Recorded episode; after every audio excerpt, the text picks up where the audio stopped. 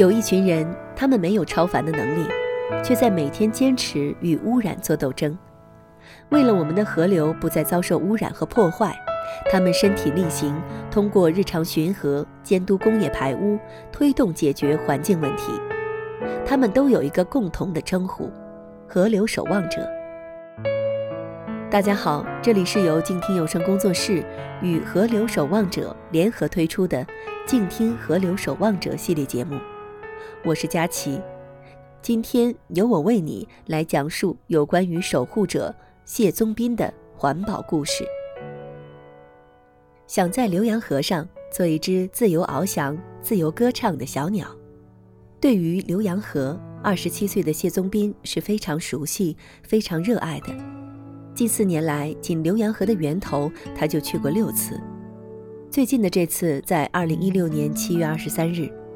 一起去的还有张运河及其老婆、女儿、女婿和外孙，还有十多个家庭。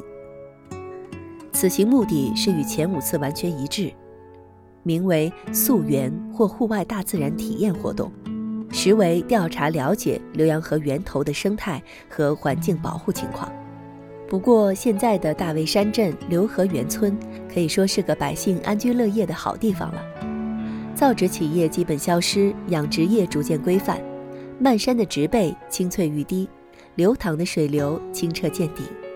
这一切都说明浏阳河源头的生态一天比一天转好。谢宗斌说，当时他就萌生了一种久留不归，并想成为一只自由翱翔、自由歌唱的小鸟的感觉。张运河他们也有同感。作为绿色潇湘湘江守望者行动浏阳河站站长的继任者，谢松斌很了解他的前任。在浏阳市农业局工作期间，张运河二十多年都在为保护浏阳河而奔波，不顾高血压的危险，利用休息时间，豪情满怀地领着志愿者沿浏阳河调查污染情况，宣讲环保知识。退休后。即便随女儿住到了长沙，他的心思仍搁在浏阳河上，就连他微信发布的内容中也经常出现浏阳河。他的坚守激励着我的前行。这次是他第十一次到浏阳河的源头。谢宗斌敬佩张运河，并梦想成为浏阳河的另一个张运河。他说，他现在的幸福时刻就是每每上街被人认出。那个就是保护浏阳河的谢宗斌。事实上，对于浏阳河的保护，我们所做的工作还远远不够，可以努力的地方还有很多。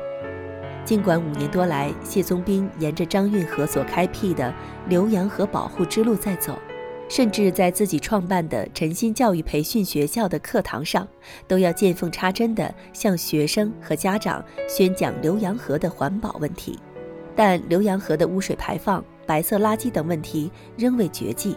夏天水浅的时候，我还是不敢下河游泳，还是觉得有些脏。为什么排污不能断流？为什么白色垃圾不能销声匿迹？谢宗斌经过实地走访调查后发现，前者的原因是政府虽然重视环保问题，但其投入尚不能满足现实需要。经济高速发展的浏阳市，在城区仅有一个污水处理厂。后者的原因是人们虽已具有一定的环保意识，但尚未形成一种行为规范。我觉得至少在基础教育阶段就要开始普及环保教育，让人从小养成爱护环境的习惯。说这番话的时候，谢宗斌站在晨兴教育培训学校四楼的教室窗口。这时的他既具有教育家的思想和谈吐，又有环保公益者的情怀和担当。只是窗外飞驰的机动车的噪音震耳欲聋，尾气刺鼻的难闻，显得有些尴尬。上初二时，我就萌生了保护浏阳河的愿望。说到自己对于家乡这条母亲河的感情，谢宗斌有些激动，也有些无奈。他说自己是在读初中二年级的时候，随经商的父母从浏阳的一个农村搬到浏阳市里来的。在进城后的很长时间里，他都喜欢随同学到城区的浏阳河边玩耍，但又总感觉有些失望，因为城区的浏阳河段与家乡的那段比起来，差别很大。即便家乡的那段也有污染，但城区的这段简直就是一条臭水沟，塑料瓶、塑料袋等生活垃圾铺满了已变色变味的浏阳河的水面，让人既生畏又生厌。几次河边玩耍的经历，让初中学子谢宗斌第一次觉得，除了认真学习、做一个父母眼中的好孩子外，自己还应有一份社会担当。我要保护浏阳河。谢宗斌说自己的这个愿望，当时只对一个名叫王雷的学弟兼好友说过。二零一三年的夏天，两人初中毕业十多年后重逢，已成为长沙某公司首席设计师的王雷跟谢宗斌说：“我在新闻里知道你在为保护浏阳河而奔波，也只有你一直在坚守自己的梦想，真让我感动。”谢宗斌将王雷的话作为一种肯定、一种鼓励。王雷的这种态度，也有张运河用行动召唤我一般的力量。套句大话，我这也叫做不忘初心，继续前行吧。然而事实上，谢宗斌在初二时立定的初心，后来几次差点被迫变心。最值得提及的一次，发生在高中。文科明显好于理科的谢宗斌高考落榜了，因为他一门心思想学的环保专业偏偏属于理科。因为高考成绩差，我险些都没书读了。要不是衡阳环境职业技术学院最终录取了我，我都不知道自己是否还有能力从事环保工作。环境工程专业毕业的谢宗斌说。在读大学时，他曾多次以班长和系学生会主席的名义，组织班上的学生志愿者沿湘江衡阳段去有关垃圾处理厂、污水处理厂见习过。然而，真正从行动上对浏阳河的污染情况开展调查，则始于2012年，也就是他大学毕业之后。这年的六月份，谢宗斌从报纸上读到了一则消息。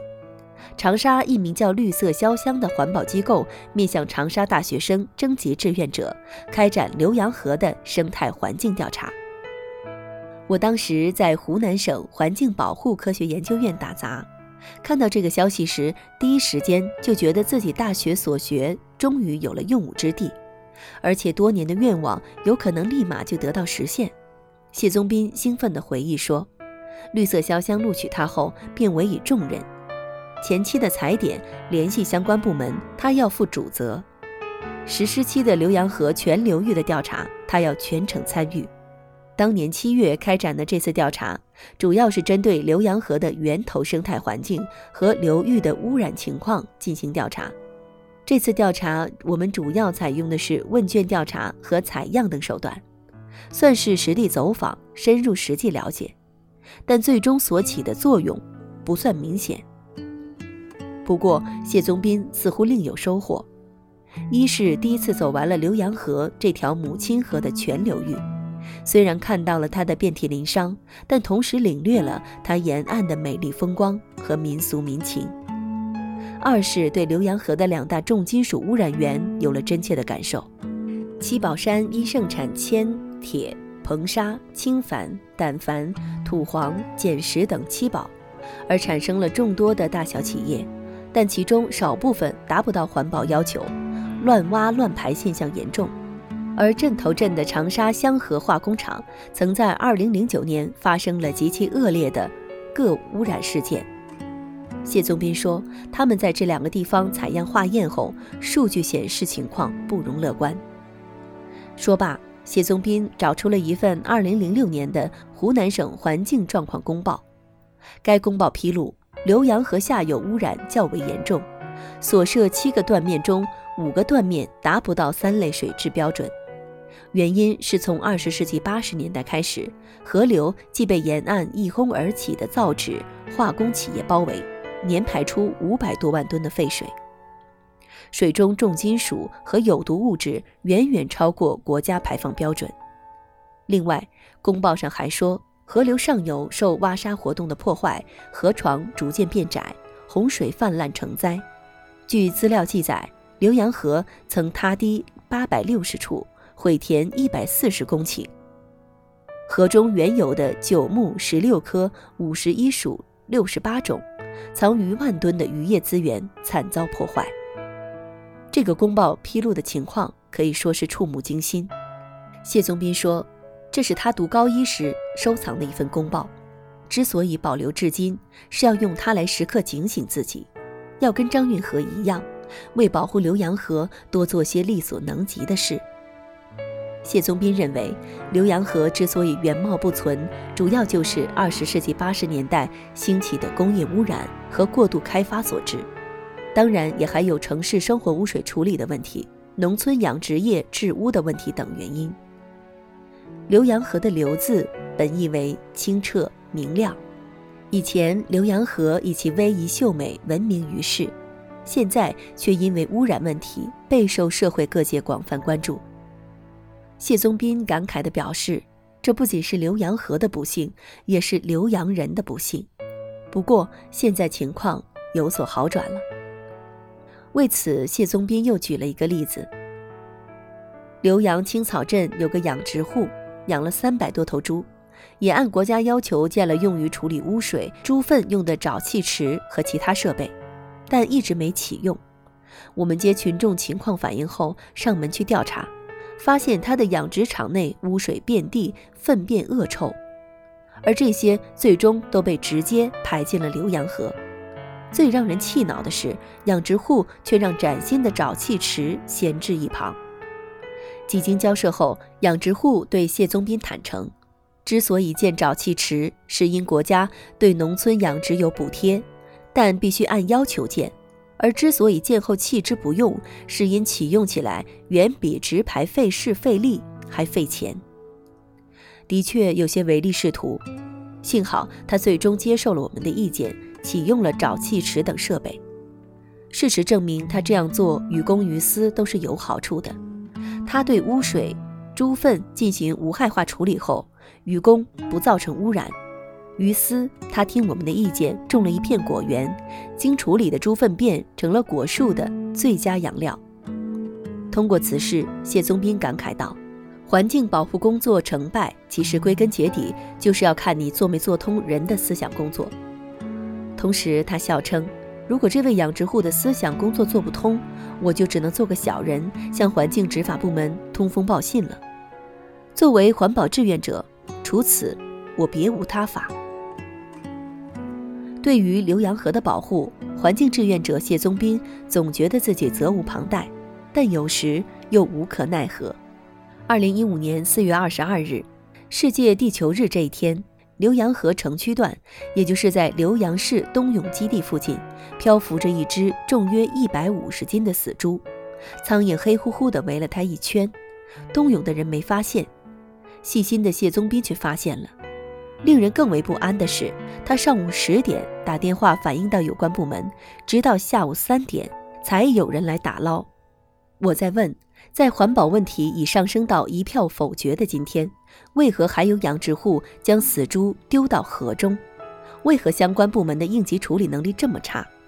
谢宗斌说：“当然，更多的时候，谢宗斌是阳光的，不仅因为有张运河的表率、王雷的激励，大多数浏阳人环保意识的增强和政府部门的作为，还因为身边的亲人和学生的坚定同行。”谢宗斌的弟弟谢宗乐以前是个调皮的小伙子，为饱口福，打鸟、杀蛇、逮青蛙，样样干。